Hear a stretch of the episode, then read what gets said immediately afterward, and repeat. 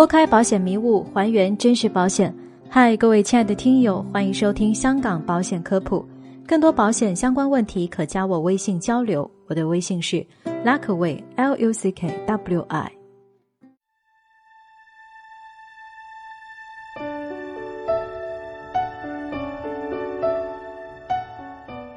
今天的主题是，来谈谈香港保险最初两年退保的话，价值为零，这样合理吗？首先，我要说的是关于内地保险。由于中国保监会有规定，对寿险保单设定了一个最低现金价值，因此投保人在退保时总能拿回一点钱来。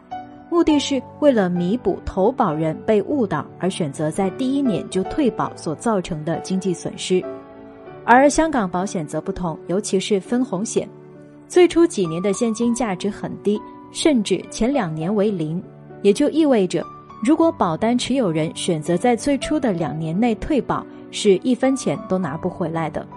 那么这样是否合理呢？我认为这项设定正是香港作为一个成熟保险市场的体现，是非常合理的，也直接从保费定价上体现了香港保险相较于内地保险的优势。接下来就让我解释一下为什么。大家很难想到。如果一张保单投保才两年就退保，保险公司一般是要亏钱的。为什么？让我们从保险公司销售一张保单所需要的费用情况理解一下。为了能销售一张保单，保险公司通常会付出两大块费用，即变动费用与固定费用。变动费用就是我们通常所讲的代理人佣金，这一部分费用通常是保费的一个比例。会随着保单金额的大小而变化，固定费用就是公司日常运营所需要付出的成本，这一部分费用通常是一个固定的金额，不随保单金额的大小而变化。那么，为了销售一张保单，保险公司要付出多少费用呢？以一张中等保额的终身重疾险为例，一家公司在承保这张保单时，所需要付出的费用大概是两年的保费。这其中包括了为你签约代理人的佣金、代理人上司所获的佣金、公司高管与 CEO 的薪酬、核保人员的工资、录单人员的工资、公司搭建 IT 系统的费用、公司租用办公场所的房租、公司所请的打扫卫生保洁阿姨的工资等等等等。也就是说，在签约这张保单的那一瞬间，保险公司虽然收了你一年的保费。但却支出了相当于两年保费的费用，净亏一年的保费。你可能会纳闷儿，保险公司傻吗？这种亏本的买卖也做？实际上，保险公司所希望看到的是投保人能一直交保费，不退保，这样保险公司才能慢慢实现盈利。因此，保单续保率是保险公司一个非常重要的考核指标。可以说，多做一张单不如留住一张单。现在大家可以理解吧？一旦客户在投保的前两年就选择退保，那么保险公司实际是亏钱的。然而，中国保监会于一九九九年发布的第九十号文件《关于下发有关精算规定的通知》，对人寿保单规定了最低现金价值。也就是说，如果客户在第一年就选择退保，保险公司不只要亏钱，还要倒贴给客户最低现金价值。为什么保监会会做这样的决定呢？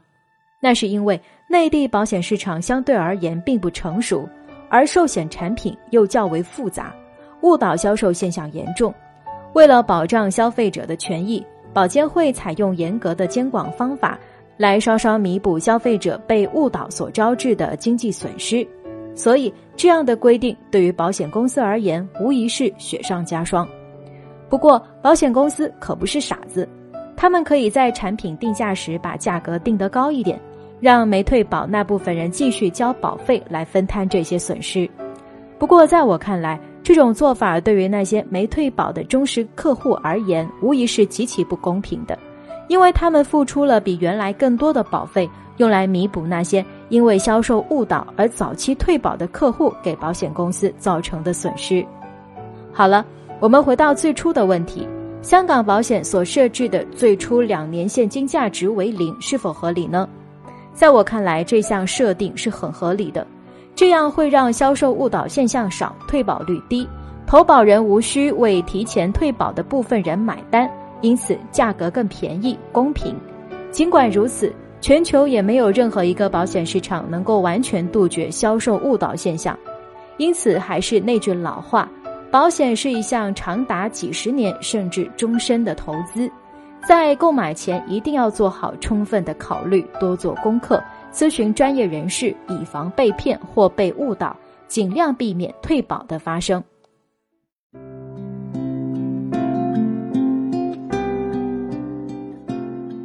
本期节目就是这些，个人及家庭保障方案设计、美元资产配置规划。免费获取香港保险产品建议书，了解赴香港投保流程，都可以加我微信 Luckway L U C K W I 交流。